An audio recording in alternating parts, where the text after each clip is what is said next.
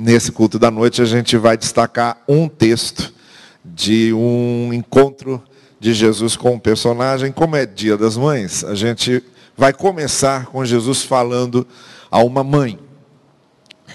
Lucas capítulo 7, versículo 12. Ao se aproximar da porta da cidade, que era a cidade de Naim, estava saindo o enterro do filho único de uma viúva. E uma grande multidão da cidade estava com ela. Ao vê-la, o Senhor se compadeceu dela e disse: Não chore. Depois aproximou-se e tocou no caixão, e os que o carregavam pararam. Então Jesus disse: Jovem, eu lhe digo, levante-se. Ele se levantou, sentou-se e começou a conversar, e Jesus o entregou à sua mãe. Todos ficaram cheios de temor e louvavam a Deus.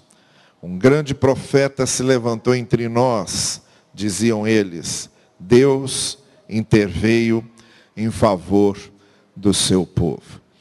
Curve a sua cabeça, vamos orar mais uma vez. Senhor querido, que nesses momentos em que a tua palavra e o teu espírito podem falar ao nosso coração e tocar em nossos corações, que isso se dê hoje de maneira muito especial.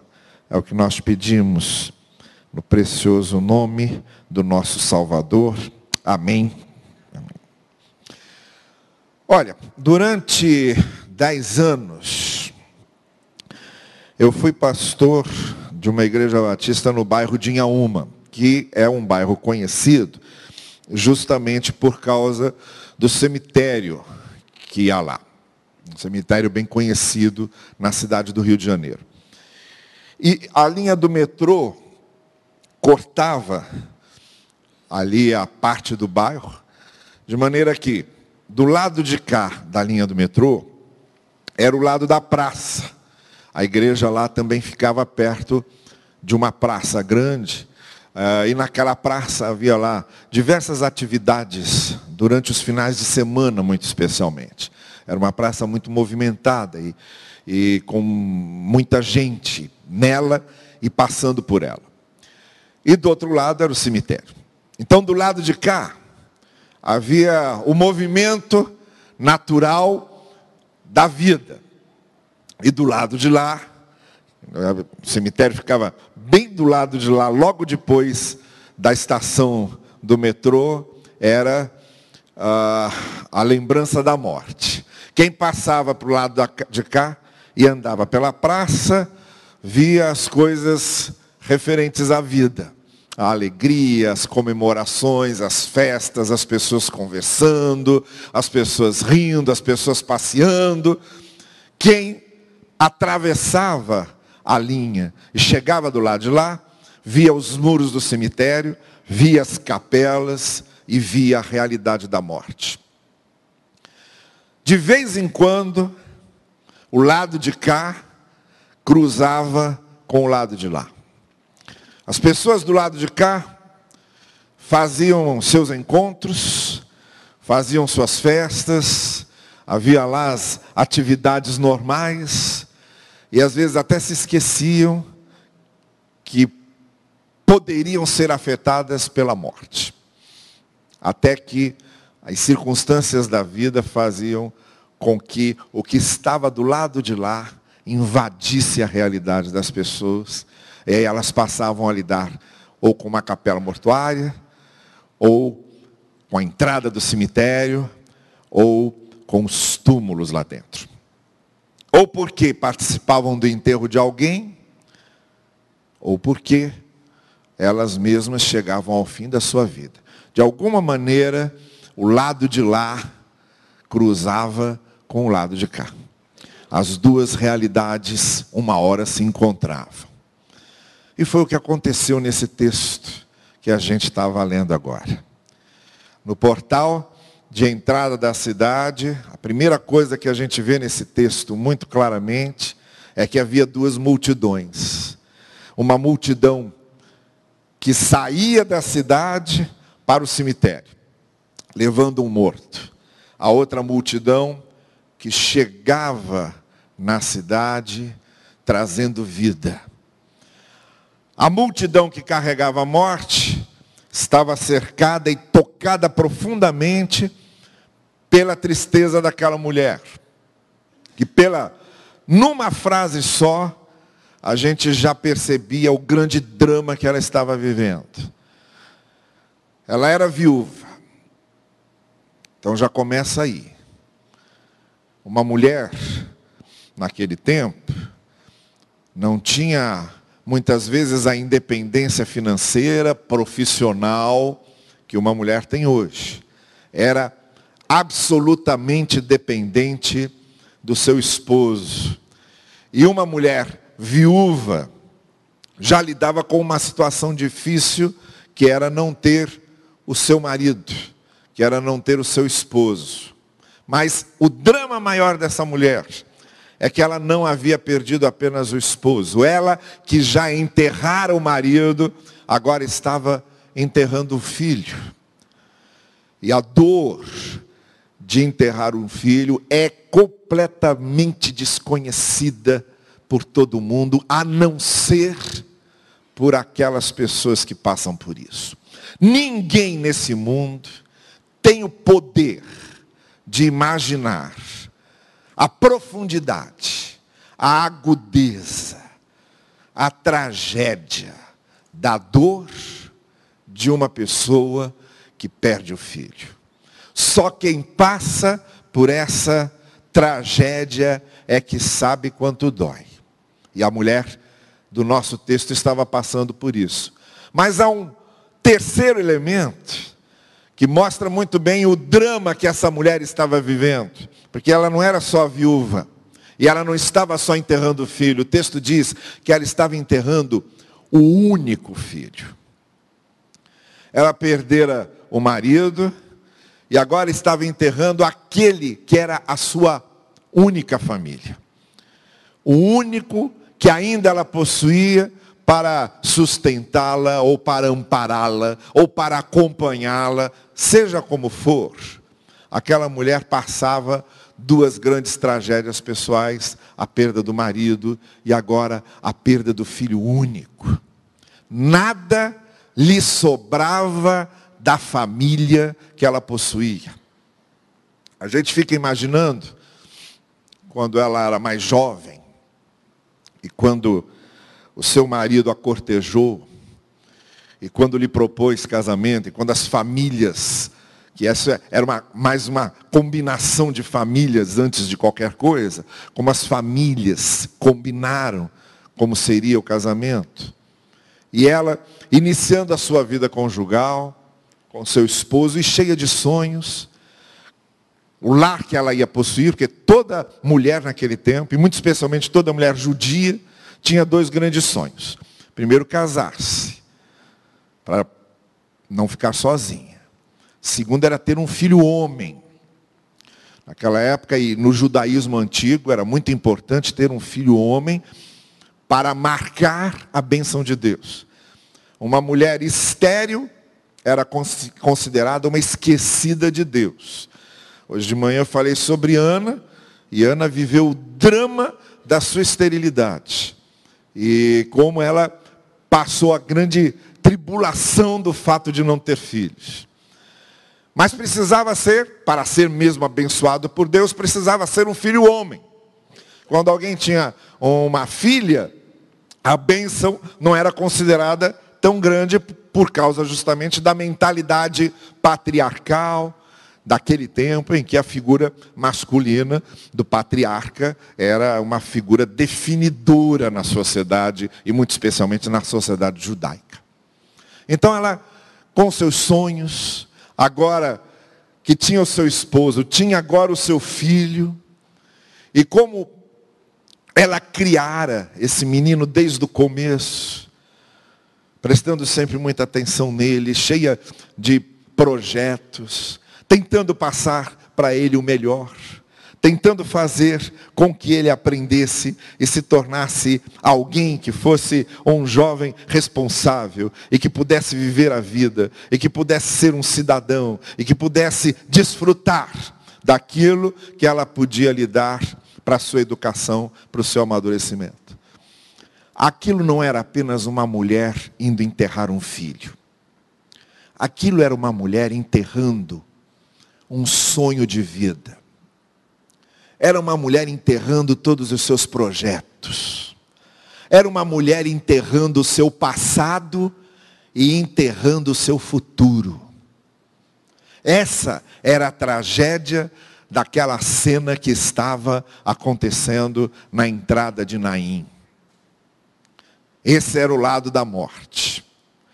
E aí veio entrando a outra multidão. Enquanto uma multidão carregava a morte, a outra multidão carregava a vida, porque estava com Jesus.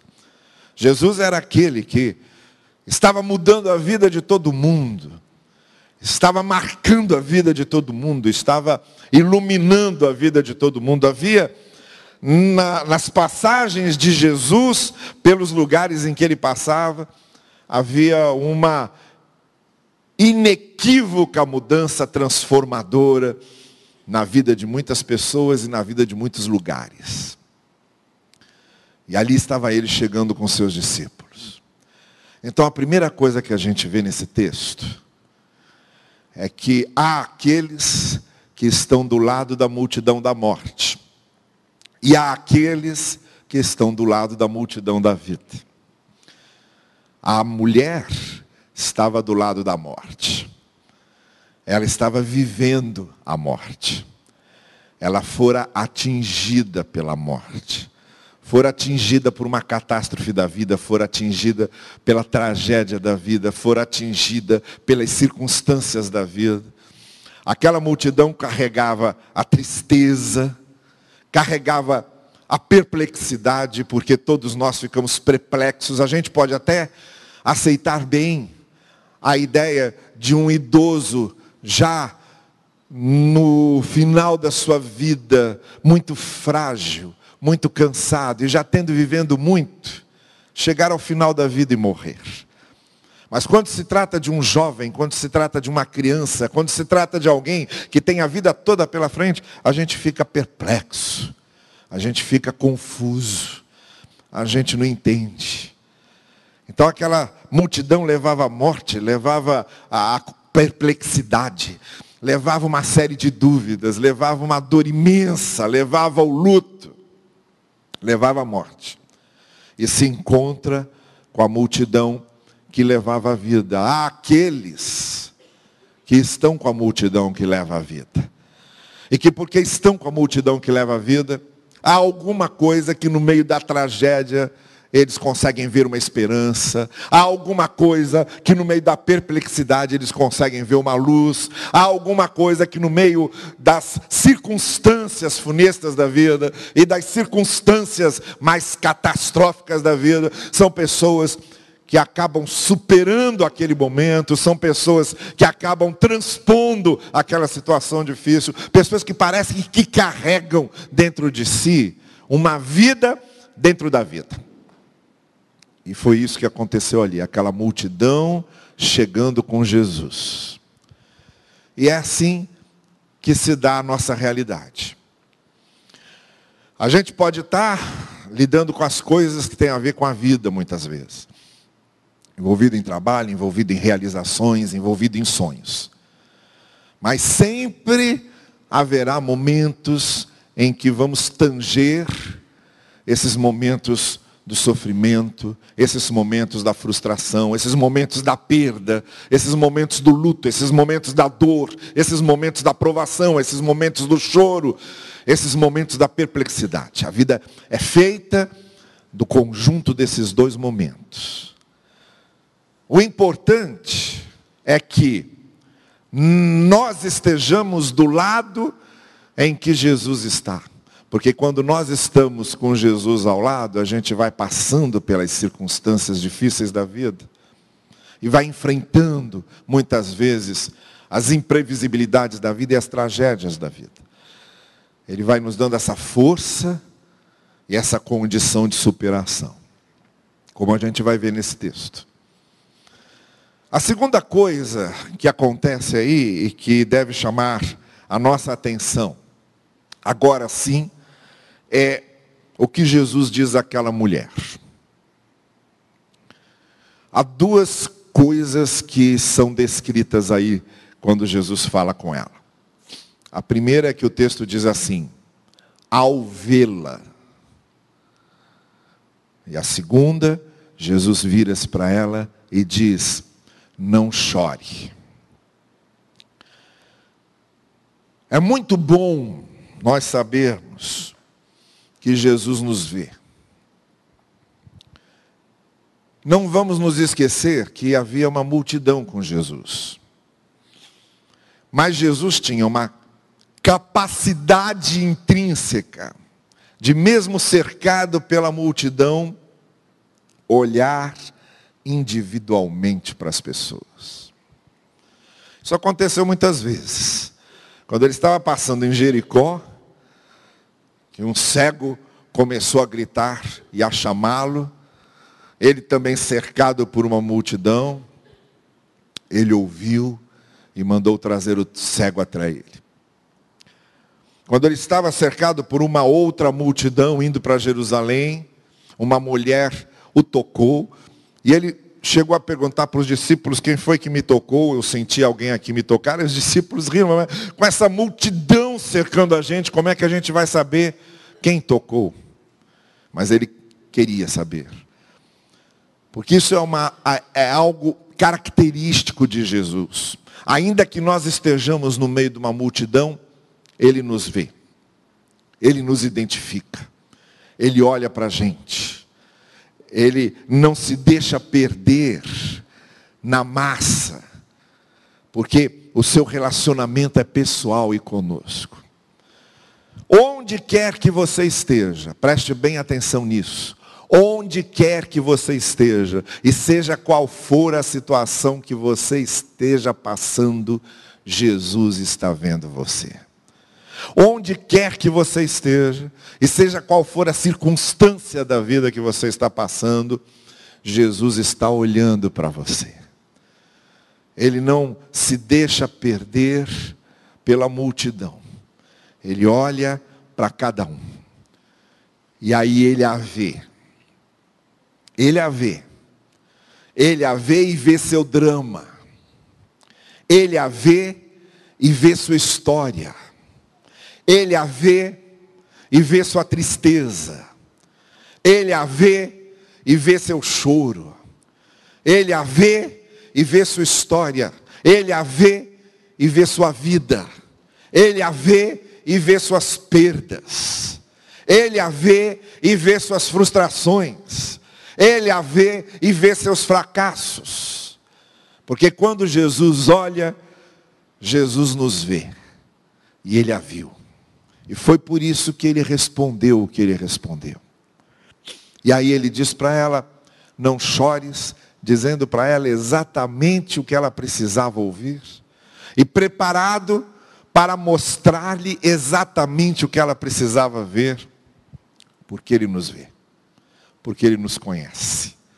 Então, essa é a segunda coisa que fica muito clara nesse texto. Sempre que as circunstâncias da morte estiverem nos cercando, é muito bom que nós estejamos com o Senhor, porque onde as circunstâncias da vida e dos seus sofrimentos nos cercam, quem está com o Senhor está passando por isso e está superando.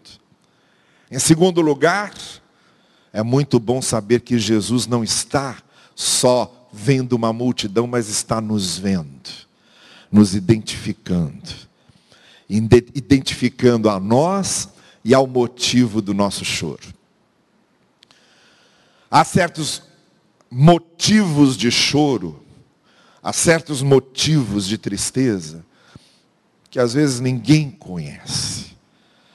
São motivos às vezes tão doídos, tão profundos, tão marcantes, tão pessoais, tão nossos, que só a gente consegue entender. E que ninguém mais teria capacidade de entender exatamente aquele motivo de choro que temos. É um choro muito pessoal e muito íntimo que por mais que a gente tente explicar, as pessoas não conseguem compreender a profundidade da nossa tristeza e a profundidade do nosso tormento.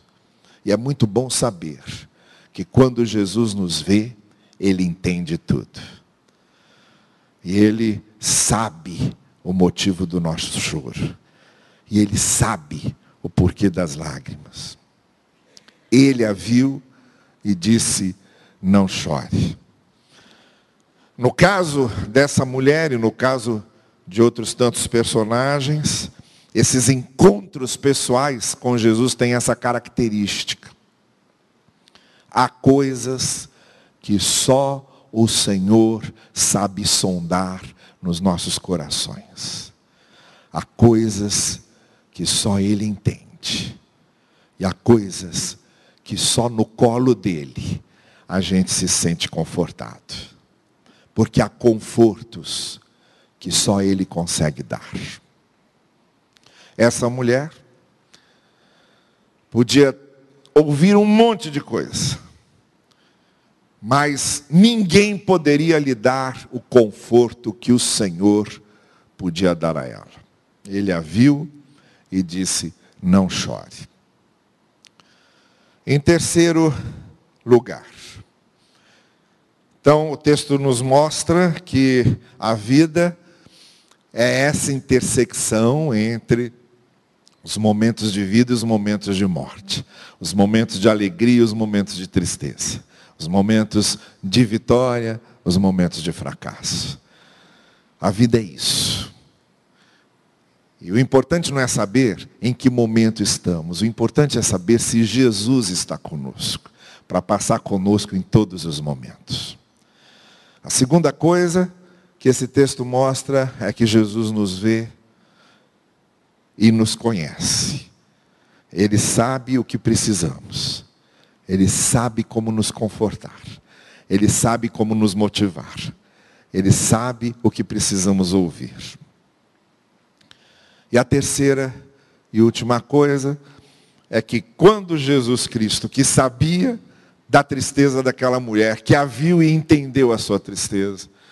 Ele então toca no corpo do menino e aquele jovenzinho vem à vida. Mas há uma particularidade nesse texto, que quando a gente está vendo e está lendo ali, é bom a gente perceber. Muita gente fica ligado só no fato de Jesus Cristo ter dado vida para aquele menino de novo dele ter voltado a viver. Mas você percebeu como é que o texto descreve o que era o menino voltar a viver? O texto diz, ele não diz que o menino voltou a viver.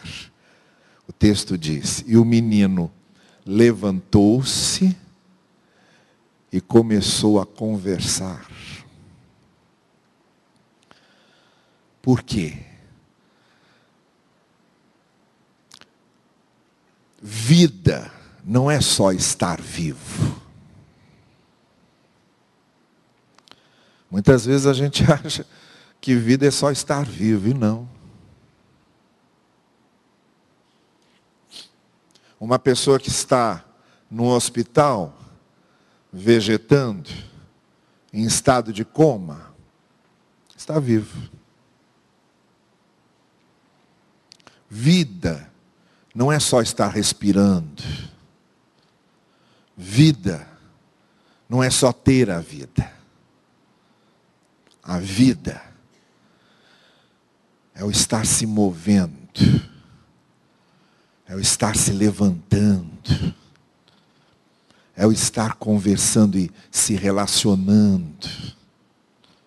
Jesus não veio só nos dar vida, Jesus veio nos dar qualidade de vida. Ele veio nos fazer viver. Porque a vida é feita desse mover-se, desse cair e levantar-se. dessa força para estar lutando, dessa disposição para superar os problemas, dessa condição de lidar com as situações difíceis, de refletir, de fazer escolhas, de fazer opções, de saber lidar com as contrariedades. Vida é saber administrar-se, saber planejar, ter sonhos. Vida é às vezes tropeçar, mas reequilibrar-se. Vida é recomeçar quando as coisas não dão certo. Vida é todo esse conjunto de coisas.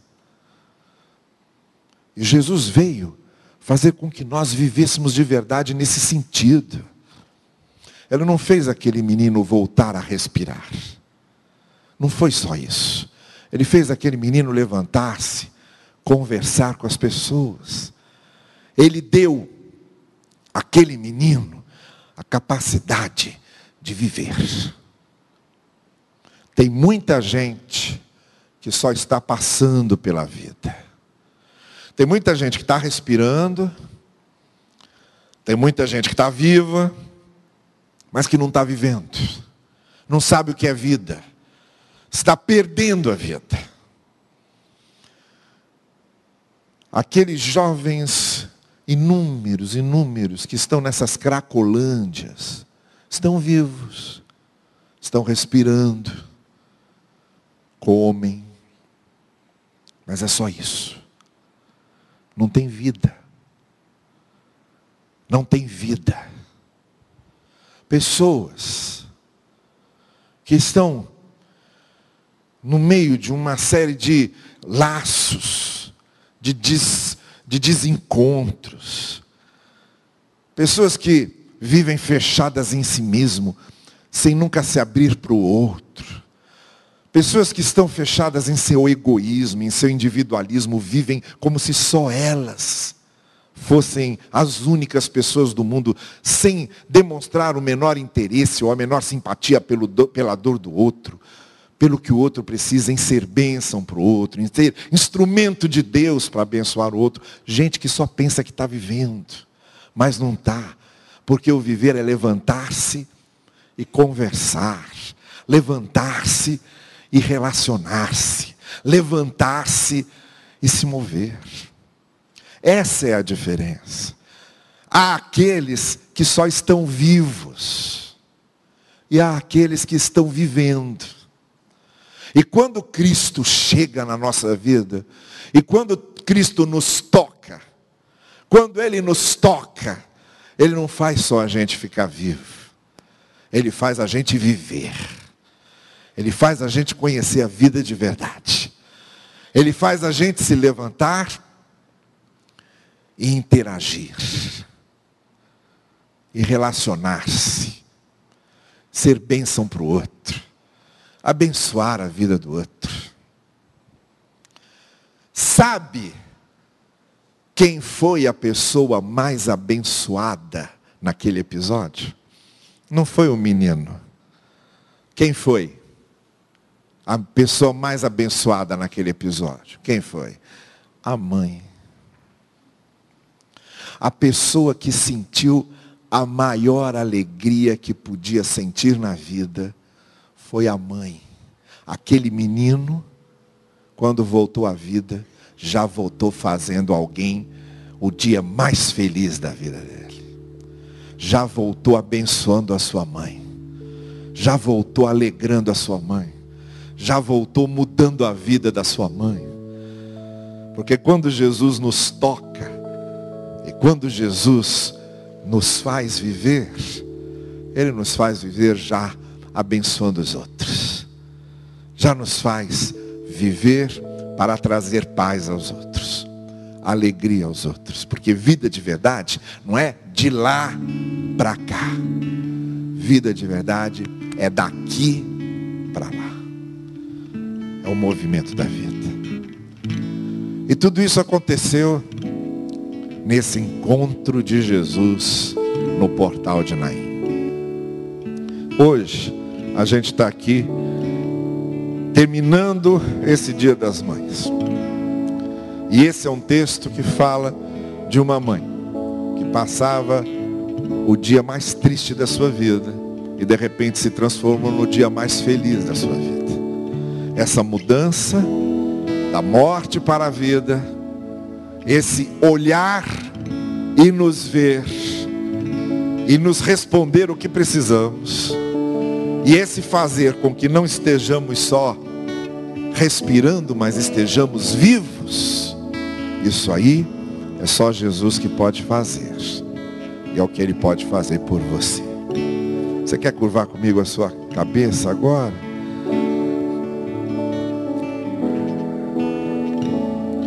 Nesse finalzinho de domingo, já que é o dia das mães, eu gostaria essa noite de convidar você que nessa noite está aqui e que é mãe e que gostaria de colocar seus filhos aos pés do Senhor e de que sua vida fosse uma bênção para Ele. Você que é filho e que está aqui e que gostaria de colocar a sua família nos pés do Senhor, sua mãe, seus pais, e você se dispor a ser uma bênção para eles. Você que está aqui e convive com gente no seu trabalho ou na sua vizinhança, está passando esses momentos de perda, de choro, de tristeza, de tragédia. E você que está aqui do lado da multidão que tem Cristo, você que faz parte da multidão que tem Cristo e quer ser uma bênção para essas pessoas, quer levar para eles a luz e a vida, e de alguma forma quer que Deus use você para abençoar a vida dessas pessoas.